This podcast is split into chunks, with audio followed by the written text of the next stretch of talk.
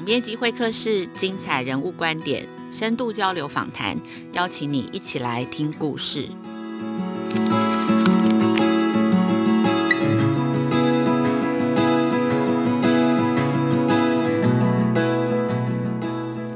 各位亲子天下和翻转教育的听众，大家好，欢迎收听这一集的总编辑会客室。我是代班主持人，亲子天下媒体中心副总编辑苏岱伦。呃，节目一开始，我其实有一个问题很好奇，想问问看有听到这一集节目的听众朋友啊，呃，请问大家回想一下，这个最近一次你看新闻是从哪一种平台接收到这个所谓的新闻的讯息呢？大家可以回想一下，是从你自己的社群的群组，或者是像社群上面的贴文上面看到的呢？还是是从这个浏览新闻网站啦，或者是家里的电视台播出的电视新闻里面看到的？或者是家里面现在有人订报纸吗？是从报纸或者是杂志上面看到所谓的新闻，又或是说以上皆非，根本都不是用看的，是听到。比如说正在听 Podcast，现在很多人也许是从 Podcast 上面获取新知，听到新闻哦。那相信最近这一段期间，大家都被这个呃 Chat GPT 啊，还有 AI 的这些发展哦，很明确也很直面的撞击到，然后我们的社群。到处都被洗版哦，就是说啊，我又用 Chat GPT 完成了什么事情，我又跟他对话了什么事情。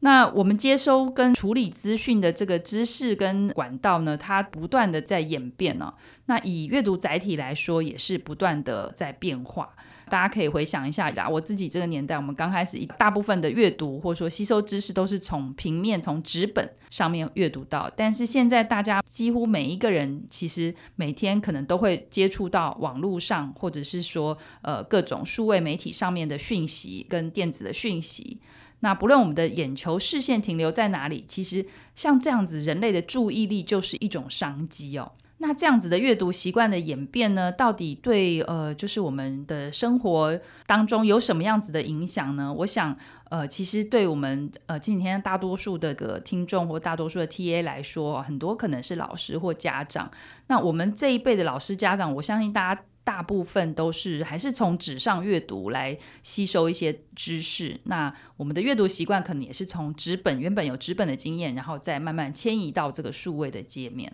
但是我们的下一代，我们的孩子，其实他们一生出来就是数位原住民了。他们就是呃很自然而然的，在第一次接受知识或资讯，他就是在一个数位的环境，就是沉浸在里面。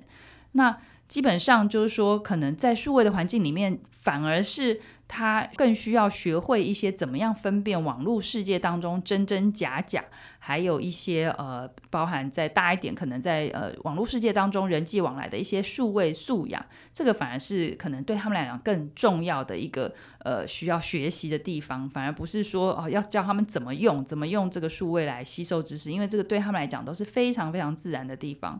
那刚刚讲到这个，呃，就是需要在学习的这些数位素养，其实大人也需要一起学，因为我们长大的过程当中，其实基本上没有这种事情，没有这个东西哦，是需要重新一起来开始的。就是因为现在这个数位的环境对孩子影响这么大，所以呃，我们今天特别想要来谈这个主题啊、哦。那今天这一集的节目呢，是我们跟那个 UDN 联合开趴的一个共同的合作。那今年的三月份呢，呃，我曾经跟我们的总主笔冰静孙一起上联合开趴的“你给我记者”的题目，谈亲子天下。呃，今年三月的封面故事专题式学习。那有兴趣的听众也可以再回去找“你给我记者”的节目来听。那我们今天呢，呃，也特别荣幸啊，就是呃邀请到呃联合报深度内容中心的召集人何定照。那定照呢，是我非常敬佩的一位媒体同业哦，他长期在耕耘在这个文化出版路线，也曾经获得很多新闻奖的一些肯定啊、那今天就非常欢迎定照能够来到我们节目中，跟我们的听众来聊一聊这个数位阅读的演变跟趋势。让我们先欢迎定照。大家好，我是何定照。嗯，今天很荣幸来到这边跟大家分享一些自己的所知所得。哦，谢谢定照。这本人看起来是非常的优雅，就是跑文化出版线的都是要特别有优雅的气质哦。那我首先想要跟定照来请教，就是您非常资深在文化路线的经营啊、哦，那能否谈一谈你自己在这个数位阅读上，像我们刚刚讲到的什么，从纸本啊阅读到数位阅读，你自己的经历跟体验是什么呢？嗯，我说我先想要定位一下这个数位阅读哈，因为其实我们联合报在二零一九年的时候也做了一个阅读的一个很大的一个愿景的题目，当时我们也在谈，那什么叫做阅读呢？阅读的这个好处分别是什么呢？那如果假设我们看到阅读本身的话，我们会想说，阅读如果我们界定阅读的好处是取得知识，然后感受艺术上的美感，或是你只是单纯的想要从情节中得到娱乐，在这个定义下，我会觉得说，如果能够满足这些条件的都算。所以当然数位阅读是个包含的很广的。当时我们也讨论到，那如果数位阅读包不包含我们一般只是看网站呢？然后摄取媒体的讯息算不算呢？当时我们是都算的。那更不要说，那比方说像 Podcast 算不算呢？它是声音，它不是阅读。因为我们讲到阅读会想到是用视线在看，可是现在新的时代。整个这个嗯阅听的习惯已经完全翻转了啊、包括就说那像刚刚讲的这个 podcast 用听的，以及影音的这些部分，包括像影音啦 podcast 都是亲子天下以及我们联合报我们常年都在经营的事情。那这些东西，这些不同的媒材、不同的载体，其实都可以满足以上我说的这个阅读的好处。所以在这个定义下，我以下讲的哈，可能会把这些都算在数位阅读的这个定义下面。哦，那我先从我大学的时候讲起好了，因为我大学的时候那时候网络还不普遍哈，我们那时候都是读纸本书，当然从小就读纸本书，然后也很喜欢读纸本书。那我毕业以后呢，也曾经在出版界待了几年，那个时候也没有这个数位出版，也没有这个电子书这些东西，一直到两千年的时候，我记得那个时候出版社才开始谈电子书这件事情，而且一开始大家都是很不看好的。那我个人的情况哦，我在接触最初我接触到网络也是在嗯九零年代末期的时候，那个时候我真的非常兴奋。因为早期的时候，我们只能看实体书本嘛，这个资讯其实是有限的，然后你有时候也不容易寻找。可是有了网络的时候，那时候我的感觉是哇，我马上就可以连接到全世界，然后无边无际，非常的自由。我还印象中很有趣，因为当时我太爱网络了。所以啊、嗯，我刚开始这个出社会要应征的时候，我还其中一个什么兴趣还写说上网。现在看起来，对，现在看起来可能觉得很可笑。可是不过在那个时候哈，因为网络没有那么普遍，那是九零年代年代中哈中末期的时候。然后由于我对网络太喜爱了，所以我想要去探索它。嗯、好，那我觉得网络还有个很特殊的用意，在于说它其实我认为它是可以大幅的缩小贫富的差距，然后偏乡跟进步都市的这个教育知识的差距。这这点对我来讲非常有意义。你知道我们小时候啊，我们看书一定是好，首先你要有实体书本。那如果你人在偏乡怎么办？你手边根本没有书啊，你没有书本，你如何得到充分的教育？嗯、可是现在时代不一样了，只要你有网络，你可以马上连接到，你可以得到很多你要的知识，还有影音啊、影片啊等等等等，你的教育是没有受限制的。这个是让我觉得网络让我非常感动的一个部分。那更不要说我们如果比对早期这个戒严的时期，我们根本连书，有些书你根本看不到的情况下。你比对现在我们这种自由度哦，你就更可以想象这种差异。那我觉得网络普及化对我来说，呃，算是一个数位阅读媒介大变化的一个关键。那我刚当记者的时候，我也跑网络文化。哦，那个时候呢，有各种什么部落格啦、哈、嗯、电子报啦，还有一个 RSS 订阅，我不知道大家还记不记得？有，但是我跟你说，从开始到现在，我从来没有搞懂过那个到底要怎么做。简言之，我那时候也有订阅一些所谓的 RSS，我现在模糊的印象是，它可以订阅文字，好，也可以订阅声音，好，等等，就是各种各样。那时候我就接触这些，我就哇，这真是百花齐放，那眼前的世界无限广大。那嗯，我相信很多人在那个时候也都是经由那时候网络的这些接触哈，你很可能会因缘际会碰到你过去从来没有接触过的知识或是领域，然后你可能后来你的人生就完全跟它相关。这个是我觉得网络带给我们的无限的可能。那这边我也想说，很多人会觉得说，大家后来很习惯说。网络知识非常的片面破碎，这在有些情况下是是的。可是也不要忘记，因为我们自己都是从这样一路读纸书过来的，我们也非常清楚。尤其我当上记者之后，我们要找资料的时候，其实很多的书籍，或是你要找一个单篇的文章，你都可以在网络上可以找到，更不用说。过去我们要去查核一件事情，你可能要跑到图书馆去查核。嗯、可是现在有各种这种查询系统啊，包括说论文都电子化，就带给我们非常非常非常大的便利。是，嗯，那这种数位阅读经验跟收获，嗯、我觉得你除了说大家有时候感性的说，我们读纸书会感觉到什么纸的温度啊、手的温度等等，嗯、除了这个之外，其实你从知识上的收获跟阅读纸本。是没有差异的。那我有个记忆非常深刻的是，九零年代末期那时候，我刚开始在出版社当编辑的时候，我们常常需要查核很多的资料嘛。那我们出版社就摆着一整套的这个实体的大英百科全书，而且是英文版的哦，非常的老旧。然后我们编辑们呢，就在那边翻开书，然后找找找找，然后去查核这个资料。当然，那个查核的这个过程啊，都是非常珍贵的。不过，其实那整个过程是非常花时间的。但是我现现在编辑要查核资料，我相信大家都是靠电子资料库。对，我相信那是可以省掉很多时间。也就是说，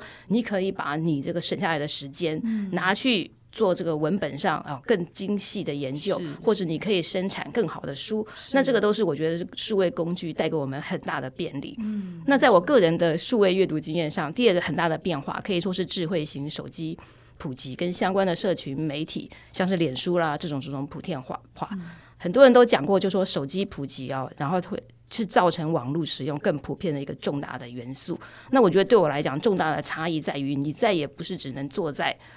呃这个桌上看这个桌上型电脑，而是你走到哪里都不断的在看各种手机讯息，然后这个手机上的文章。像我刚刚呢，就在坐车来这边的过程中呢，嗯、我也读完最近天下哦有一篇这个。访问国外那个改变了水石书店的执行长的那篇采访，我也觉得收获良多。就是你可以在你的知识取得来源是无远弗届的，你随时随地都可以进行这样子的阅读。那我觉得在当代哈，其实这种各种不同的经验体验，应该都是相互交错的。是，他没有说谁高谁低这个样子。是，嗯，我自己小时候曾经因为很爱看书啊，我曾经。幻想说哇，如果那整间书店的书都是我的，该多好！可是我不得不承认，你随着近年各种媒体多元化，我确实在看书的时间是减少蛮多。嗯、可是我觉得我的知识来源啊，我的知识的啊、嗯、厚度或是广度。其实并没有因为这样而对，并没有这样少太多，它可能是更广的，它是有各种不同的来源，只是这个载体是不一样。如果目的是可以达到的话，似乎也不用去计较这个来源一定应该是哪样。那以上是我个人的经验，那同样的，我觉得也可以反映在大众的阅读上。我们联合报曾经在二零一九年哦做了一个非常大型的一个愿景计划，当时也做了全方位的一个民调的调查。当时啊，我们是把说，就算是调查结果是，就算你把纸本哦、数位阅读都纳入，嗯、而且还包括漫画跟杂志，嗯、那个时候还有高达两成一的这个受访民众哦，他一整年就是二零一八年整年都没有阅读过。如果我们当时进一步限缩在书籍阅读，那时候有四成一的人哦，在二零一八年他一本书都没有看过。当时这个数字引起非常大的讨论，嗯、这个当然是个悲剧了哈。不过嗯。当时也有一些受访人哦，他们也是讲说，诶，可是他们也从其他的媒材啊、得到很多的养分。那刚刚很谢谢定照帮我们分享了，就是他自己整个，就是他个人的在数位阅读上的迁移，基本上就是真的都是大家的经验，非常呼应大家经验。那就像网络世界，真的就像定照讲的哦，就是哇，一开始我们接触的时候，都好像那个我们小时候看那个哆啦 A 梦那个漫画那个任意门一样，你打开一个网址，就带你去一个另外一个不同的世界，随时随地都可以去穿梭跳跃。那但是另外一方面，其实像这样子的数位环境哦，也有很多的一些所谓诱因跟杂讯哦。你就不要说是未成年人，我觉得我很多大人其实都很难抵抗这些，就是呃这些杂讯，或者说甚至难以分辨，不然就不会有这么多诈骗行为发生嘛。那目前现在其实也有很多这个所谓自媒体，他们在呃各个管道也都传递这个讯息，所以。下一个问题就想要来跟定照请教跟讨论一下，就是说像这些哦，充斥在各种呃媒体频道，就是所谓的数位网络媒体上面各种的这种讯息，真真假假。像您会觉得对于这个所谓的媒体素养这个部分哦，您会有什么样子的建议，或者说怎么样子让大家可以更有这样子的提高这样的意识呢？首先就是要有疑问，对任何你看到的事情都要有疑问，然后接下来就是要多方的查证。这边我要再赞扬一下网络哦，就是戒严时代或者没有网络的时候，你可能听到什么就是什么。像最近这个狒狒逃脱，大家又讲啊狒狒，然后又开始讲啊猴子是人类的祖先。我记得我小时候也曾经记得猴子是人类的祖先，那就是一种以讹传讹，对不对？因为你要讯息去查证，可是你查证。不见得那么的有这个真实的来源，你要找很多的书。嗯、可是现在，我今天就是也是看一个出版人，他贴他出版社出的书，就知道、嗯、哦，人类的来源其实是哪里呢？所以你会看到说，其实现在我们资源是非常非常丰厚的。嗯、只要你有疑问，你一定可以查到不同的意见。那当然了，接下来就是你要从不同意见里面一直辩证。然后去找到一个真实，才会慢慢的形成你真实的答案。嗯、那这个就需要大家一定要有这样的一个动作。嗯、那当然，嗯，像我有时候会收到长辈。传来的一些健康讯息，比方说啊，万一你中倒下来中风，这样拿那个针拿来戳哪里这样子？对，可是你后来你会发现，哎，没有啊，其实是这样做是不对的，所以我就会去查证一下，然后再把这个讯息转给长辈，以免他们万一发生什么事情，他们真的按照这种方式做，可能其实是会伤害身体的。像对于这种真真假假资讯，我们要主动有一个好奇心，有一个疑惑，再去做一些求证嘛。好，还有个很重要的事情是啊。在你没有求证之前呢、啊，嗯、千万不要转传，因为大家也常看到新闻上，就是许多转传这些假讯息、错误讯息的人，他最后可能会被判刑。嗯，然后所以这个在法律上是有责任的，这个一定要小心。所以这个提醒大家啦，就是说，虽然长辈他是想要跟你互动，但是真的像有一些，尤其是像选举的时候，特别这种讯息非常的敏感。然后还有很多像那时候疫情来的时候，很多健康讯息，这个甚至都有法则的。对，就是在疫情方面的假讯息，这个提醒也非常好。好，那接下来我下一题就是想要跟丁照来请教，就是说刚一开始有讲到，我们小时候都是。看那个纸本书嘛，那相信我们也是会有一些什么读报教育，就是看这个纸本的报纸哦。那我自己过去也有在报纸服务过这样子。那现在其实我们杂志也是还有出刊。那过去我们买报纸、订报纸、看报纸，可是现在其实也越来越多媒体开始做这个数位订阅，比如说像我们天下集团呃就有做这个天下的全阅读。那像 Daily 新闻，我觉得像联合报也是有推这个呃这个数位版的付费内容的服务。那这边就想请这个定照，可不可以也跟我们说明介绍一下这些网络上的这个所谓付费数位内容，它在内容取向上，它会跟一般的媒体新闻报道会有什么不一样吗？比如说以联合报这个来为例，以我们来说的话，哈，当然我们会做嗯所谓比较深度的内容，然后是独家的内容。如果用我的话来讲，我会说我们是 AI 会做不出的新闻。嗯，你知道现在流行。ChatGPT 嘛，大家一直在讲说 媒体内容可能被取代等等。对，然后我得说了，如果说现在只是在记者会记录发言内容等等，我们记者我们人脑发挥的智慧，应该是放在你如果辨别这么多的讯息里面啊，然后哪些是值得去记下的啊？你要怎么去解读这些讯息？然后你要把它组织成一个有逻辑的内容，你的观点是什么等等，这个东西比较重要。可是，在记者的工作中，确实有时候很大幅的时间可能会变成说在比打字。对啊，比打字速度，对对对对对，所以稿的速度这样子，对对对，在尤其在即时新闻会遇到这样的一个情况。可是像我们深度内容，嗯，就是我们这个做付费会员内容这件事情，我们就不是在比打字快了，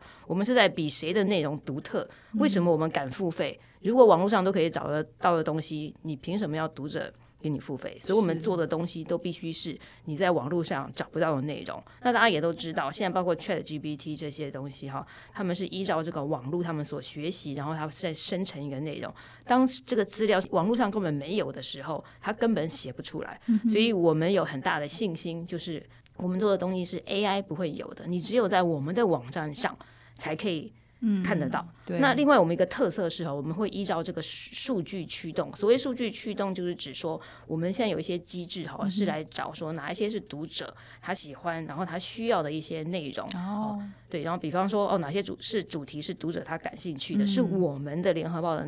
读者他感兴趣的东西，嗯、我们会就他喜欢的这些主题，他非常有这个想要了解的主题来给他相应的内容。这是我们在做付费内容也是一个一个重要的一个判准。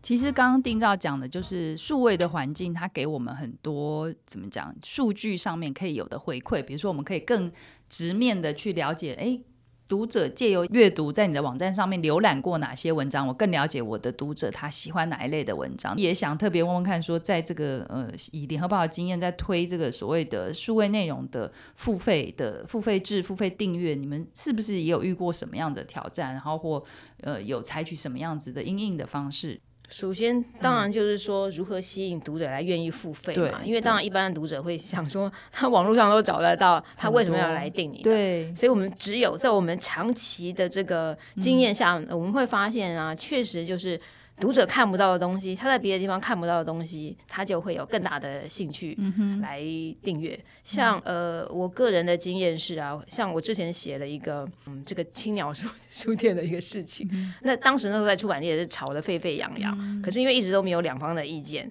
所以呢。当我写出来的时候，后来那个就得到很多这个读者他愿意付费订阅，哦、对，像诸如此类这样的例子。嗯、那当然了，我们也有做过研究，就是说台湾的这个阅读的这个有付费阅读有没有个天花板？是，然后曾经有人。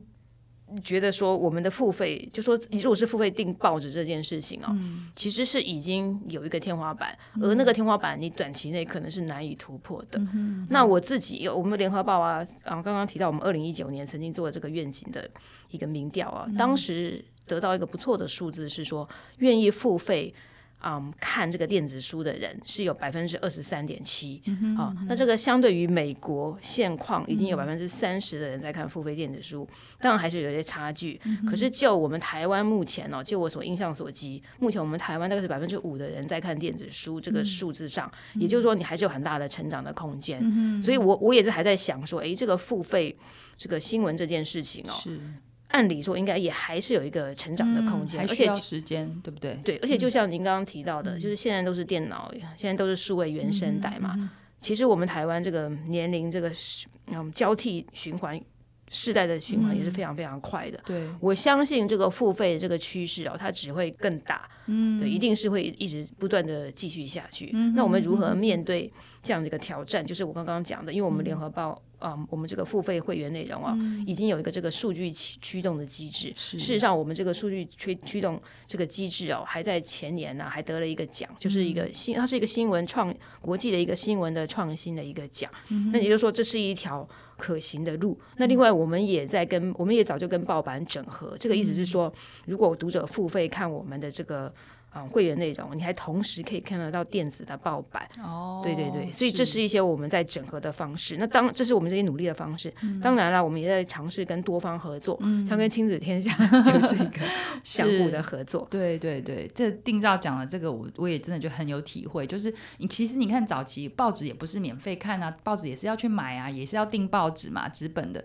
那但是为什么到网络上它就突然变得免费呢？这个大家就觉得好像哎，然后而且这个环境每一家都免。费这一家免费，那一点自由免费，联合免费，大家都免费的时候，大家就不会想到要去付费。但是第一个要喊要收费的，要提供深度数位内容的这个先驱者，真的就是很比较辛苦。但是我也真的觉得很期待，就是说像呃定照讲的，以后我们真的大家在网络数位的阅读上面，也会有一个付费的这个习惯的这个接受，也这个程度会越来越高。那另外就是刚刚有讲到那个书的阅读啊，因为其实现在电子书也也蛮越来越多人在看，只是台湾刚刚讲到比例还没有那么的高。那我记得每一年就是在那个看这些通路书店他们做年度报告的时候，都可以看到说哦，电子书跟有声书这个成长非常的比例非常的高。但我这边就也也是好奇，因为定照是专业的这个文化记者，这个成长。是真的是一个硬需求的成长，还是说，因为他前一年的这个基数实在太低了，所以他成长比例这么大？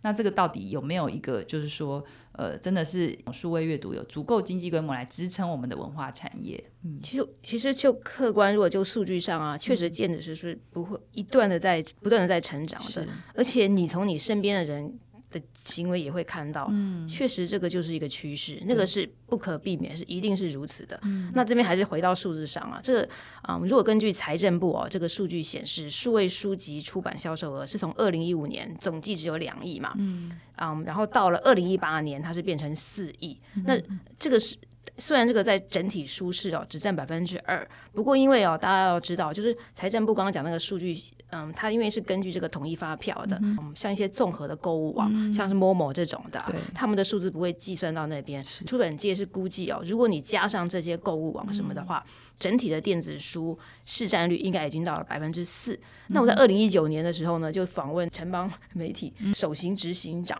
何飞鹏，因为他对他其实早期很早期就在做电子书。然后他对电子书很乐观啊，他预估二零二二年可以来到百分之十。哦，不过因为在那之后啊，马上就有疫情的产生了。所以那个时候啊，实体书以及包括电子书都是整个是往下滑的。对对，因为我们本来会以为说，哎，大家疫情啊，是不是在家里会看电子书？是。可是很不幸的是，结果也没有嘛。大家在看，大家在追剧、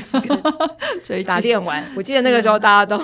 都觉得一片的颓丧。是。不过后来疫情平复后，后来呢，二零一二一年的时候啊，慢慢又起来了。当时博客来已经一反。哦前一年的这个沮丧，嗯、他们就说，哎，现在电子书呢确实又在起来了。他是讲说，二零二二一年，他是说他的电子书量啊，比二零二零年又增加了八成，嗯，好、哦，然后呢，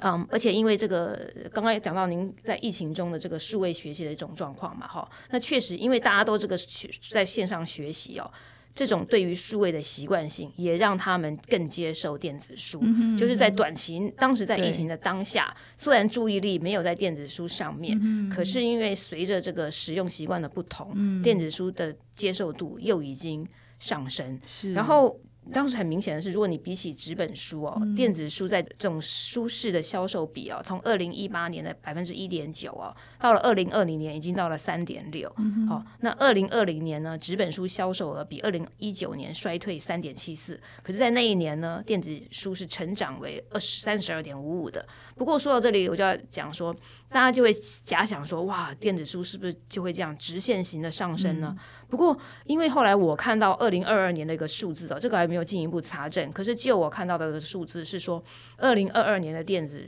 书哦，总书营业额哦，它虽然比二零二一年总额是增加的，可是电子书在这个里面是放缓的哦。哦，如果从一到十月来相较的话，二零二二年是六点八亿，二零二一年有。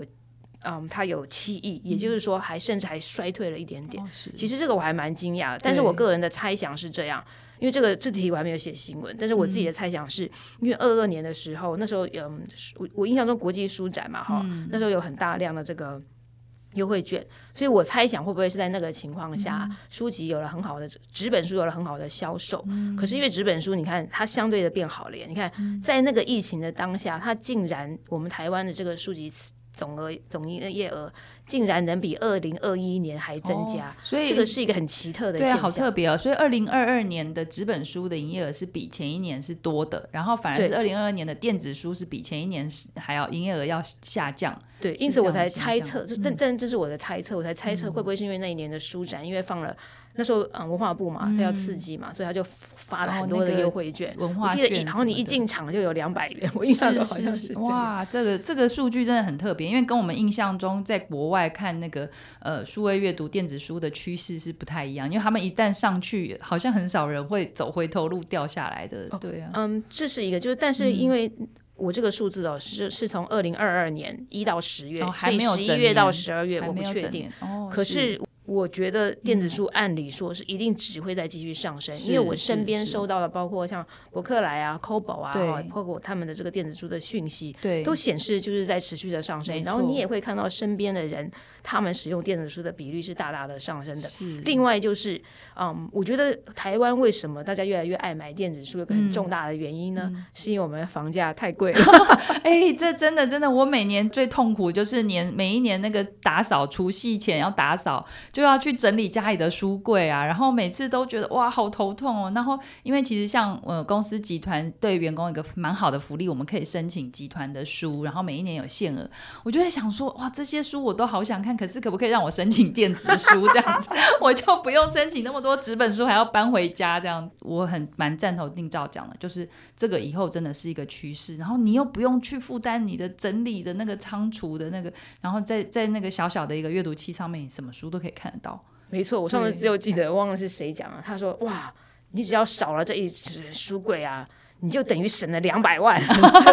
平效的意思。对对对对对，我后来惊觉到，哎，对，很有道理，是这样子，真的真的。OK，对，电子书真的是我觉得好处很多。如果还没有尝试过的听友们，我觉得可以试试看。而且现在听说那个阅读器的功能都越来越进步，越来越好用了，界面越来越好用了，这样子。对啊，台湾像读墨嘛，哈，然后像 Kobo 啦，哈，等等，甚至 Google 电子书啊，等等，都很好用。对对对对对，是 OK。好，那最后，因为我们呃时间也差不多，我们想说留最后一题，呃，一定要问哦，就是说想请定照，因为很资深的这个文化在文化线的经营，可不可以针对我们的教育工作者或者是家长，可以推荐一些，就是说，诶，他们可以跟孩子呃亲子啊，或者说师生一起共用的一些优质的这个数位阅读的网站内容或工具或载具这个部分，嗯。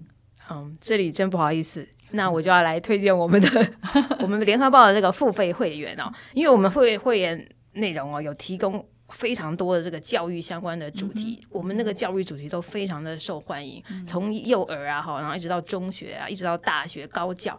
啊，这些主包括甚至你这个毕业之后这个出路教师等等等等，我们的教育内容一直是非常强的。那当然我们在文化内容也都很好。那像我个人是负责在文化路线嘛，像我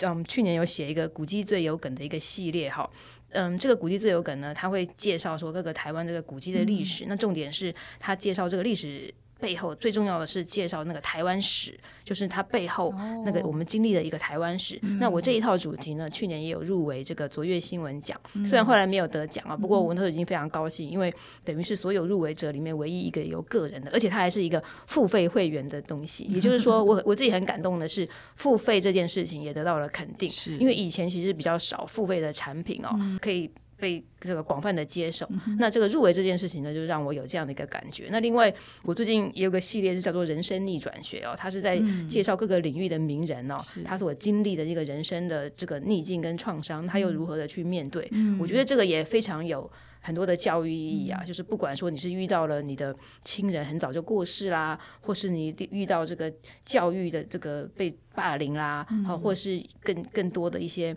家庭的悲痛啦，哈等等这些事情啊，你都可以从我觉得从这些人的这个经验里面，你可以看到看到很多，然后学到很多，我自己都获益良多。我没有想到原来也会有这些思考的方式，嗯、你会看到就是说。我自己嗯觉得蛮震撼的是，里面有许多人啊，后来他们都会感谢他们所历经的这些苦痛，让他们可以蜕变成他们现在这个样子。这个是让我非常感动的部分。那当然啦，我知道亲子天下也有非常多的工具是非常好的。事实上，我 之前我就也推荐我的那个弟媳啊，他们然后去。下载你们那个 app，因为我你们那个都可以讲故事，对，听故事的 app。哎，对对对，而且我也知道你们那个乐乐哦，非常还有打打 卡笔是不是？达克比的，我相信那一对小朋友一定都是没错，非常有教育意义的。嗯，是，谢谢定照。帮我们做推荐，我也可以再补充。我们这几天下也有做那个，像 YouTube 上面我们有那个呃人物专访的影音，像有点类似像那个定照刚刚讲那个人生逆转，那个真的非常好看。那个系列我看了好几篇，都觉得很感动。像我们也也有做那个人物专访的影音，也是其实就连我女儿偶尔看了一两集，她就跟我说：“哎，我觉得你们亲子天下做的影音人物的那个影音很好看呢。”这样子，我就觉得哦，连小朋友都觉得好看，那那真的是可以推荐的。对。好，今天非常感谢定照来节目当中，然后跟我们聊这么多，就是关于这个数位阅读的一些趋势改变，而且提供了很多嗯很棒的一些推荐哦。那呃，我觉得今天我跟他谈，我自己收获也都非常的多。那也很希望呃听众朋友能够呃好好的听这一集，也希望你能够喜欢这一集我们节目的内容。那我们就谢谢定照，谢谢。